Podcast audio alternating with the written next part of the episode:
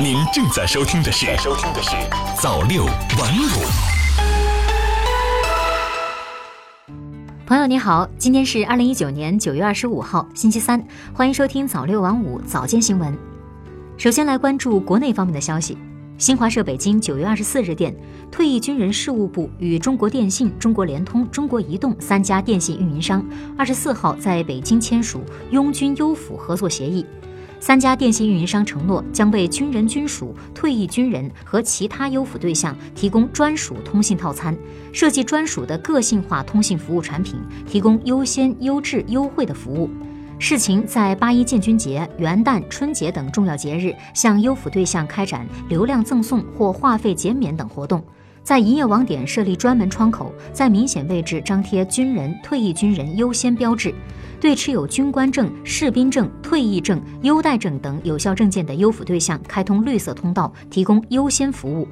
另外，三家电信运营商还将为在协议框架内开展拥军优抚活动提供必要的人力等支持。新华社石家庄九月二十四日电，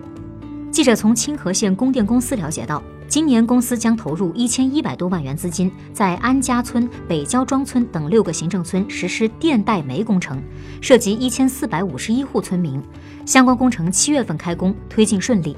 电带煤和气带煤工程是减少农村取暖季散煤污染的重要措施。今年河北省计划实施电带煤、气带煤改造一百八十万户。按照安排，河北南部电网负责河北南部保定、石家庄、邢台、衡水、沧州、邯郸六个社区市供电。二零一九年电代煤工程任务分三个批次下达，共涉及二十九点二二万用户，投资二十一点七八亿元。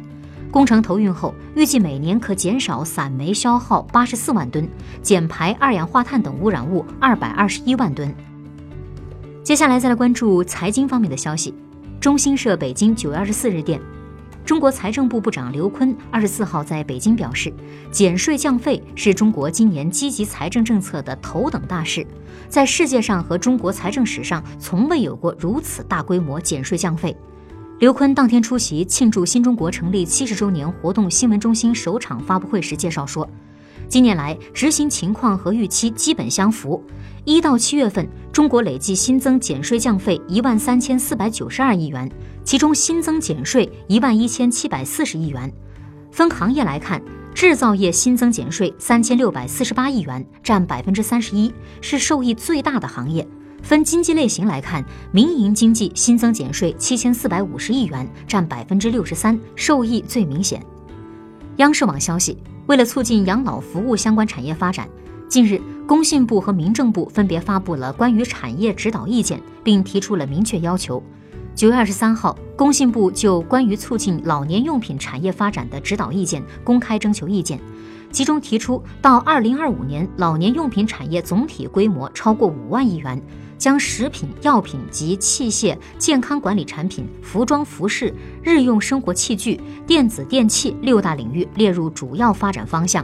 为了积极应对人口老龄化，培育老年用品产业新增长点和新动能，将加快人工智能、脑科学、虚拟现实等技术在康复辅助器具中的集成应用，增强产品辅助性治疗康复能力。重点发展外骨骼机器人、仿生假肢、认知障碍康复照护设备、人工关节和脊柱、3D 打印骨科植入物、脑起搏器、人工耳蜗、牙种植体、眼科人工晶体等康复辅助器具及医用材料。最后再来关注国际方面的消息。新华社华沙九月二十三日电，波兰华沙理工大学孔子学院二十三号举行揭牌仪式。这是波兰首都华沙的第一所孔子学院，由华沙理工大学和北京交通大学合作建立。中国驻波兰大使刘光源在致辞中说：“华沙理工大学孔子学院不仅将为其本校师生服务，更将面向波兰首都民众。希望华沙理工大学孔子学院能够充分发挥两校优势，更好地满足波兰人民学习汉语、了解中华文化的需求。”新华社旧金山九月二十三日电。美国社交媒体脸书公司二十三号透露，该公司收购了纽约一家研发非侵入性脑机接口技术的初创公司。美国媒体称，收购价可能高达十亿美元。这家技术公司成立于二零一五年，主要研发脑机接口技术，即如何让人们通过脑信号来操控机器设备。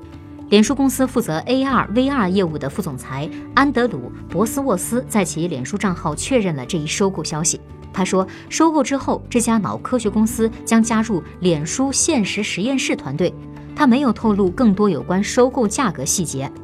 中新网九月二十四日电，据美国《世界日报》报道。当地时间九月十六号起，美国通用汽车公司四点九万名工会工人为福利、薪资等问题举行罢工。由于劳资双方的谈判目前仍无进展，罢工仍将持续。据报道，自十六号工人开始罢工后，通用汽车公司位于九个州的三十个工厂瘫痪。罢工已迫使该公司关闭了加拿大的两座生产厂。如果罢工持续更久，通用公司还可能关闭墨西哥和加拿大的更多工厂。通用公司的许多供货商也在削减产量。好的，以上就是今天早六晚五早间新闻的全部内容了，感谢您的收听，咱们晚间再见。